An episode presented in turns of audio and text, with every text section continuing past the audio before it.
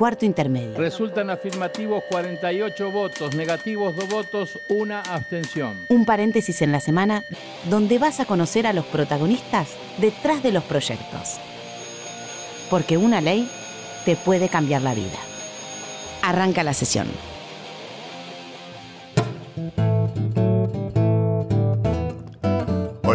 Muy buenos mediodías, país. Esto es Cuarto Intermedio en Radio Nacional, la radio de todos. Y hoy vamos a hablar de un tema necesario. Primero contarles que estoy solito un domingo en Radio Nacional.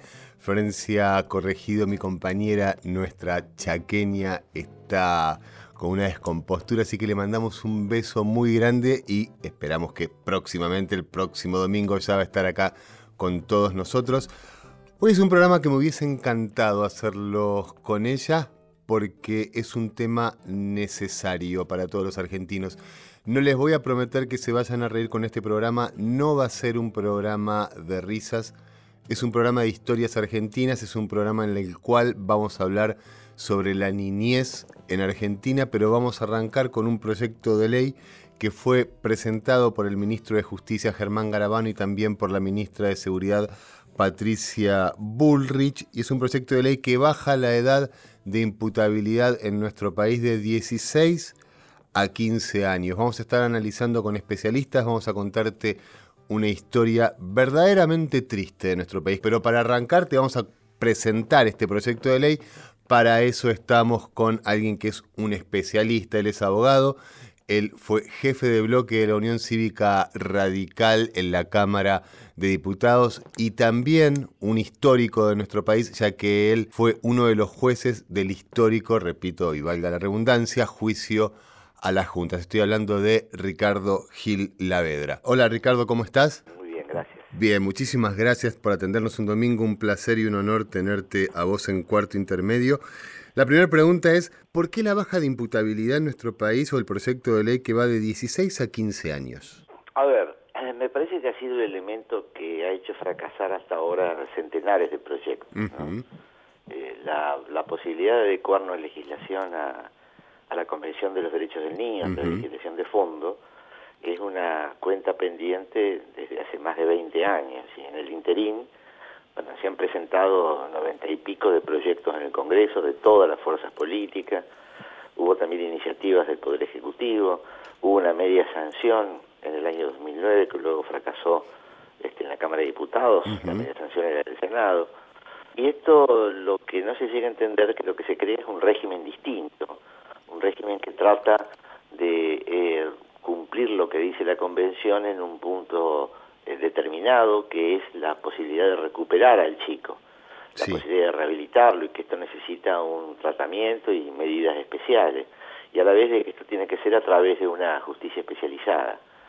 Este, en ese contexto, ¿cuál es el momento en el cual se entiende que hay una madurez suficiente como para hacerlo responsable al chico por sus acciones? Bueno, es un punto opinable, porque no hay una cifra mágica. Uh -huh. Nadie puede decir que, que, sea 16 o 14 o 13. Nosotros en nuestro derecho positivo eh, hemos partido del Código de 1889, lo establecía en 10 años, el Código del 21 en 14, eh, las leyes extras de la dictadura lo llevaron a 16 y nuestros países vecinos también tienen la misma disparidad. 12 años Brasil, 13 Uruguay, 14 Chile, uh -huh. los países de Europa continental, España, Francia, Italia, Alemania, todos lo tienen en 14. Por lo tanto, bueno, que los legisladores este, establezcan ver cuál es ese límite. En el proyecto este del Poder Ejecutivo se lo fija en 15 años para delitos gravísimos, es uh -huh. decir, los delitos que están asociados con, en muchos casos, a la muerte, eh, se trata del homicidio, el homicidio calificado, de la violación calificada, el secuestro extorsivo. Y, pero le digo, la, lo fundamental no es esto, sino que a partir de cada uno de los, de los hechos que se produzcan, cada uno de los chicos va a ser asistido por un equipo interdisciplinario con un supervisor que crea un plan individual para cada uno de los chicos en conflicto con la ley penal. ¿Se cumpliría entonces de esta manera con la Convención de los Derechos del Niño?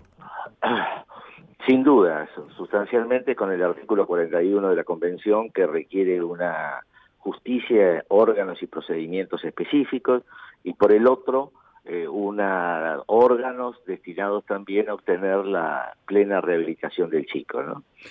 Ricardo, tengo una pregunta. En este tema, a mí me gustaría saber tu opinión de por qué, por qué fracasamos, por qué con la democracia no lo hemos podido solucionar. A ver, siempre la discusión ha quedado trabada en el mismo punto, en el cual se entendía que estos proyectos que establecen un régimen penal no juvenil eran proyectos que tendían a encarcelar chicos. En lugar de ver que la naturaleza de todas estas iniciativas lo que busca es crear un régimen distinto, algo nuevo, bueno, se lo ve como una cuestión destinada a, encarcelar.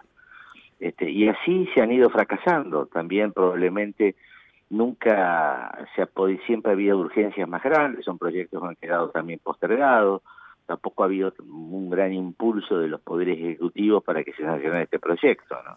La implementación de todo este programa, porque en realidad es un proyecto de ley, pero sería un programa, ¿es de siete años para que se logre la implementación?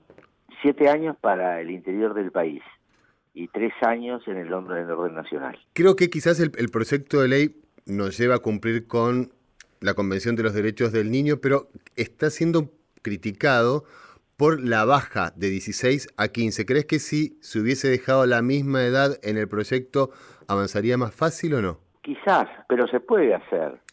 Este, con esto quiero decir que lo importante es el régimen. Si los legisladores entienden que es más conveniente arrancar de los 16 o mantener los 16 actuales, si los legisladores entienden de que hay que partir también de los 16 años, lo pueden hacer perfectamente. No, vos no tendrías problema con eso. Absolutamente. Ok, entonces estás dejando sumamente en claro que lo importante es el régimen para los niños, para intentar de sacarlos de ese mundo en el que viven que los lleva a delinquir. Por eso mismo lo importante es el régimen, no, no la cuestión si es 14 o 15 o, 16. ¿Vos crees que cuando nuestro país, y este es un problema de todos los gobiernos desde el principio de la democracia, cuando en nuestro país se mejoren, por ejemplo, los índices de pobreza, la delincuencia juvenil va a bajar también? Por supuesto, por supuesto. Este, no cabe ninguna duda de que no hay mejor manera de combatir el delito es que este no se produzca. Y para combatir el delito también es muy importante tener una sociedad más plena, que goce de más derechos, más igualitarias, etcétera. Y respecto de los chicos, y estoy hablando ahora de los chicos que no entren dentro del sistema penal, de la parte previa, diríamos así, de los irresponsables o inimputables, este, las medidas preventivas tienen que ver con la mejor contención, eh, darles la, posibilidad de educación, de deportes, de salud, etcétera, ¿no? Esa es la mejor manera de que un chico no entre en conflicto con la ley penal, obviamente, ¿no? Cuando fracasan todas estas medidas preventivas y entra un chico en conflicto, sin duda el Estado tiene, tiene que actuar. Y para eso está el régimen penal juvenil. Pero esto no tiene que olvidar de que las acciones del Estado tienen que comenzar antes, desde ya. ¿Cómo se le explica o cómo le podemos explicar a una víctima o un familiar de una víctima que quizás ese niño de, vamos a poner un caso reciente, el niño de 8 años que entró a la joyería a robar es también una víctima? Dándole, escuchándolos, eh, esto es otra característica también del proyecto, de que se le da amplia participación a la víctima durante todas las etapas del proceso, obviamente para que exprese su opinión. Y me parece que ese es el rol este, que tiene la víctima que el Estado tiene que tratar de, preservar, escuchar a la víctima, atender sus razones, permitirle que se exprese, permitirle que intervenga y vea también el, funcionamiento del sistema. Este, bueno, no hay otra manera, ¿no? Ok. Ricardo, muchísimas gracias por estar en Cuarto Intermedio, un lujo que nos dimos este domingo. Bueno, al contrario, buenos días, gracias. Buenos días, pasó por Cuarto Intermedio Ricardo Gil Lavedra. Estamos hablando sobre el proyecto de responsabilidad penal juvenil. Seguimos en Cuarto Intermedio.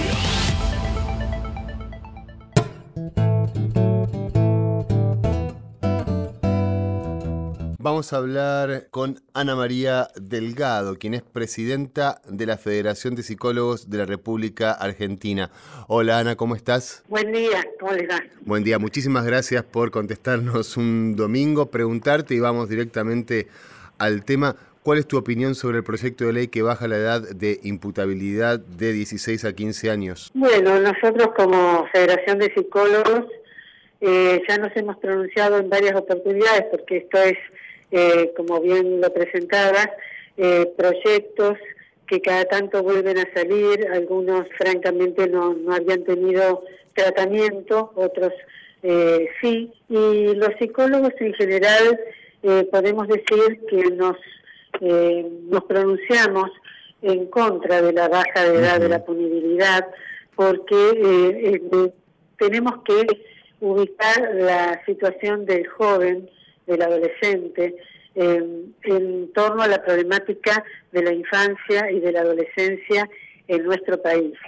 Estas estadísticas en las cuales eh, se ubica a gran parte de nuestros jóvenes en situación de pobreza eh, no es un dato menor para pensar cuántos aspectos se tienen que tener en cuenta a la hora de, de, pensar las políticas públicas para los jóvenes y eh, en relación a las políticas públicas todo lo que tenga que ver con un sistema eh, penal juvenil. En nuestra sociedad, el haber considerado y, siempre tener en cuenta que la adolescencia, la juventud, es una etapa entre la infancia y la adultez, no es un dato menor, habida cuenta que es eh, una etapa de formación, de constitución, no solamente de cuestiones de hábito, ¿eh? sino que estamos pensando en una formación integral donde muchos de los aspectos de esta formación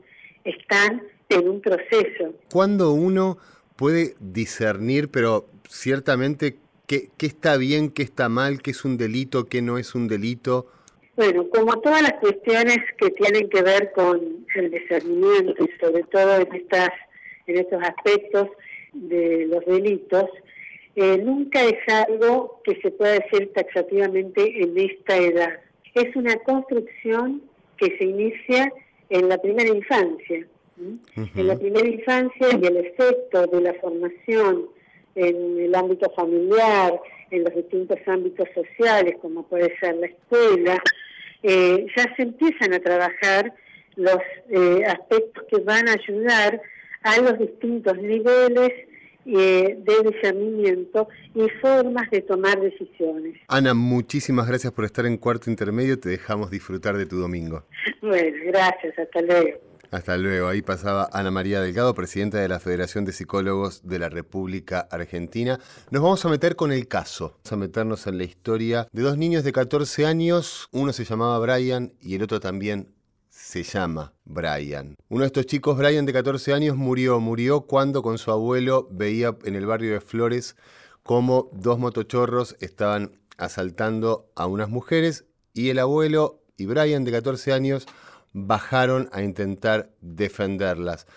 Dentro de los dos motochorros había otro chico también de 14 años y que se llamaba Brian, como les estoy contando. Esto parece que, que no podría ser así, pero es así.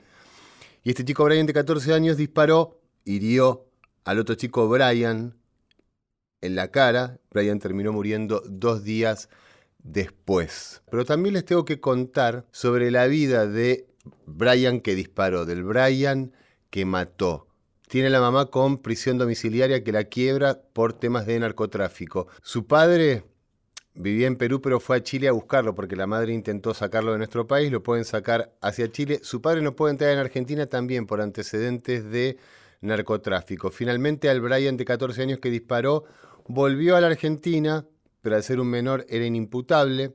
Se fue a Chi, se fue, a Perú a estar con sus abuelos y volvió después a Argentina para el entierro de uno de sus hermanos que había muerto también en un tiroteo. Es una historia que nos tiene que poner a pensar qué vamos a hacer con esto. Hace 35 años no podemos resolver esto. ¿Cómo lo vamos a resolver? Ojalá sea a partir de este proyecto de ley, ojalá sea a partir de el trabajo del Congreso de la Nación. Vamos a hablar ahora con Fernando Aguinaco, papá de Brian. Hola Fernando. Hola, ¿qué tal? Bien, eh, gracias por atendernos un domingo. Preguntarte primero cómo estás vos y tu familia. Tirando, llevándola como se puede, ¿no? Ok. Viendo todo esto con el tema del juicio, que estamos ahora en pleno juicio. Bueno. ¿En, qué- en qué estado está el juicio? Y estamos en fines de testimoniales. Ahora ya el 19 de marzo empiezan los alegatos. Estamos en la etapa final ya del juicio. Ok, te quiero preguntar primero por Brian, por tú, Brian, por tu hijo. ¿Cómo lo recordás a Brian? ¿Cómo lo recuerdo? Sí. Eh, oh. Me moviliza un montón. Nada, lo recuerdo como era él. Un chico feliz, siempre contento, siempre pendiente de, de los abuelos, de la madre, de mí. Vos me decís siempre pendiente. Brian en un momento, a los 14 años, toma la decisión, ve un asalto, ve dos motochorros y toma la decisión junto con su abuelo de ir a defender a las mujeres que estaban siendo asaltadas. ¿Vos lo educaste para esto? ¿Cómo, cómo, cómo lo educaste a Brian? Lo educamos como, de la mejor manera que un padre puede educar a su hijo. Es la reacción que tuvo mi papá con él al lado, es una reacción que yo también he tenido muchas veces. Es algo así, me criaron a mí, ¿no? Y digamos que uno a los hijos nunca le dice que se metan en un asalto cuando hay un asalto, que si ven o no, pero es algo que, que le sale a uno de adentro, calculo. Eh, como lo que le van inculcando a uno, lo que está bien y lo que no está bien, yo qué sé. ¿Qué le querrías Ajá. decir vos a un senador, a un diputado, al ministro de Justicia o a la ministra de Seguridad que han preparado y que van a trabajar en este proyecto de ley? Queremos hacerle llegar tu voz. ¿Qué les querrías decir? De arranque me parece bárbaro que hagan esto, eh, porque cada vez los chicos salen a robar de más chicos.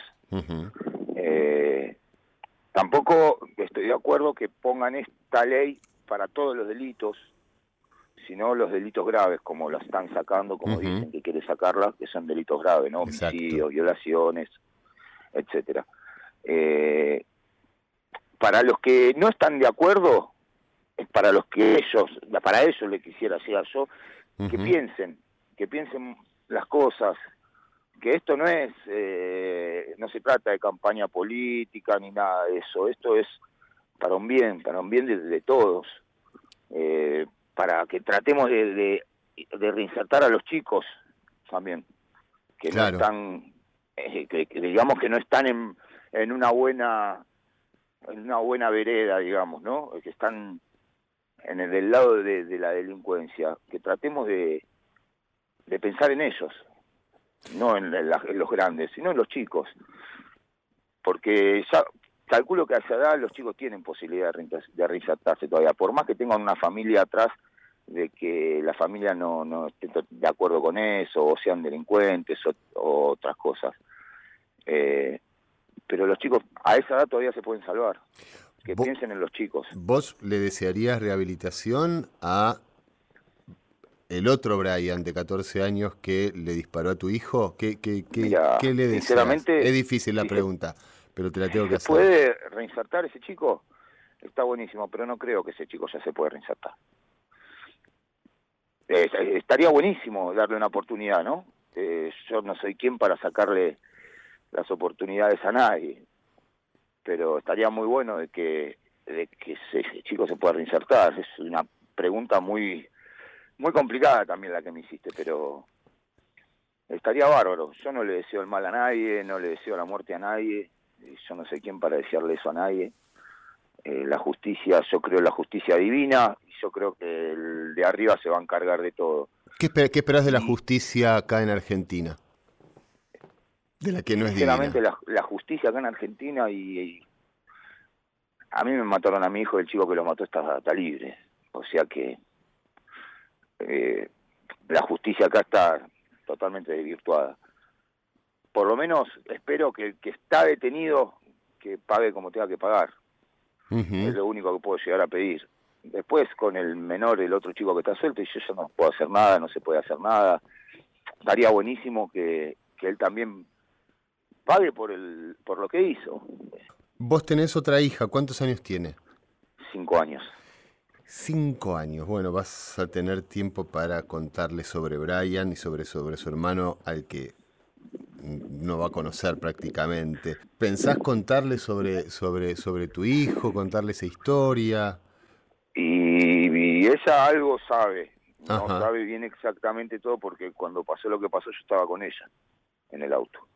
Cuando a mí me llamaron y me dieron la noticia que le habían pegado un tiro a mi hijo, yo estaba dejándola a ella en la casa de los abuelos, justamente. Y algo escuchó, no sé qué escuchó, y ella preguntó, ella cree que el hermano falleció en un accidente de auto. Oh, en algún momento... Eh, es un tema que cuando sea más grande se lo voy a contar, porque tiene todo el derecho de saberlo lo que le pasó al hermano, ¿no? Bianca, que es mi hija, lo vive recordando siempre, siempre, siempre lo tiene presente y nosotros también se lo hacemos tener presente porque es, era ella era muy chiquita cuando pasó lo que pasó y es algo que me que eso me toca a mí que no no va a tener casi ni recuerdo del hermano, es algo que por la foto, ¿viste? Vos te podés encargar de que los tenga. Eso es algo que, que, vos, eso es lo que me estoy encargando. Vos lo podés no lo olvide nunca. No. ¿Qué, ¿Qué te lleva a levantarte todos los días? Mi hija. Mi hija y mis viejos. Pensar en ellos y en mi hija me, me hace seguir adelante. Yo calculo que me caigo yo, y mis viejos ya de por sí, después lo que pasó, mi papá más que nada está destruido, porque era la que estaba con el nene. Y viste, yo trato de ser uno de los pilares, pero a veces no se puede. Si uno se cae, después se cae mi vieja, se me cae mi viejo, y la va a terminar pagando mi hija, y yo tampoco quiero eso también a veces hay que caerse un poco para poder levantarse, ¿no? No es... No es hay que permitirse llorar y caerse también, pero viste, a veces es difícil permitirse eso. Uno, como hombre como padre, yo trato de que eso no pase. Y si me pasa, bueno, me pase a mí en las cuatro paredes, solo, y que tratar de no demostrárselo a mi hija ni a la gente que, que me rodea y me quiere porque le hace mal eso a la gente, verme mal a mí también. Te hago la, última pregunta y te agradezco muchísimo que hayas estado en cuarto intermedio. No, por favor, estoy para lo que necesitan. Nosotros con, con, el tiempo, con el trabajo en el Congreso, con el trabajo en el Senado, hemos escuchado a víctimas y hemos, a partir de escuchar a las víctimas, hemos pensado y repensado y repensado lo que sucede en nuestro país, los aciertos y los, y los fracasos. Eh, te voy a poner a vos en un lugar en el que me encantaría que le puedas hablar a otro papá o a otra mamá que haya perdido a su hija o a su hijo en un hecho delictivo. ¿Qué le dirías? ¿Qué le dirías como la última pregunta que yo te hice para levantarse todos los días y para seguir adelante?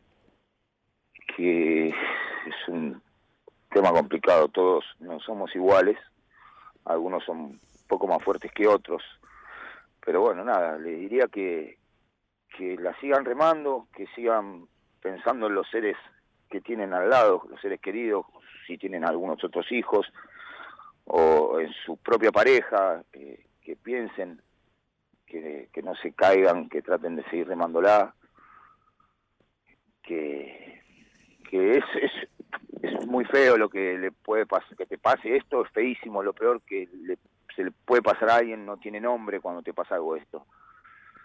Pero bueno, no queda otra que seguir remándola, que si nos tiramos en una cama a llorar y a, esperar que pase la vida, no, no, no ganamos nada. De último a pelear por porque esto cambie y que no les pase a otras familias, ¿no? Por ejemplo, con esta ley de baja imputabilidad, tratar de, de seguir con todo con esto como para que pueda ir cambiando algo, que los chicos vayan cambiando y que esto no siga sucediendo. Ok, Fernando, muchísimas, muchísimas gracias por estar en cuarto intermedio. Seguramente yo tengo la impresión de que con este proyecto de ley seguramente se va a escuchar a las víctimas tanto en la Cámara de Diputados como en la Cámara de Senadores y nos cruzaremos ahí. Y te daré el abrazo que te quiero dar ahora. Seguro que sí. La verdad que yo le agradezco a todos ustedes por el apoyo que siempre nos dieron, a tanto a Eliana como a mí, y, por siempre estar pendiente del caso de mi hijo y de, todo esto y tenernos siempre presente. Abrazo para vos y para tu familia. Un abrazo grande para ustedes también y muchas gracias por todo. No, gracias a vos. Pasaba Fernando Aguinaco, papá de Brian, un chico de 14 años que un 24 de diciembre fue asesinado por otro Brian, otro chico de 14 años Esto pasó en la ciudad de Buenos Aires, en Argentina, en el barrio de Flores, aunque no puedas creer las coincidencias o no. Esta es una historia argentina, es una historia de nuestro país, es una historia que tenemos que resolver. Cuando hacíamos, preparábamos este programa, pensábamos qué música poner. Les mandamos un beso a todos ustedes, que tengan un muy buen domingo, estén con su familia, traten de pasarla bien. No, no es un programa fácil para hacer, es un programa con historias tristes, pero elegimos una canción de vivencia en la cual ponemos a los chicos donde tienen que estar, adelante de los juguetes. Un abrazo para todos. Hace mucho frío y los negocios esperan con impaciencia las ventas, las ventas.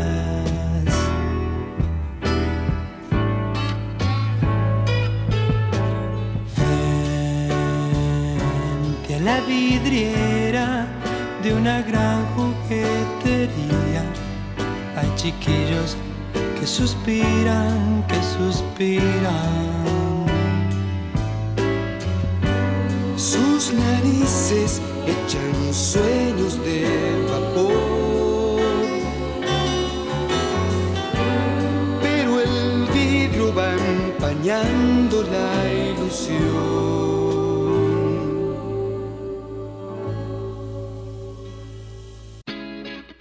Los y las que hacemos cuarto intermedio somos. En la conducción, Florencia Corregido y Mariano Castro. Producción, Sonia Buller y Paula Rojo. Colaboración periodística, Julia Placeres. Edición, Lino Leguiza. Voces artísticas, Paula Rojo y Julia Placeres. Este programa fue producido por el Senado de la Nación desde la Biblioteca del Congreso de la Nación.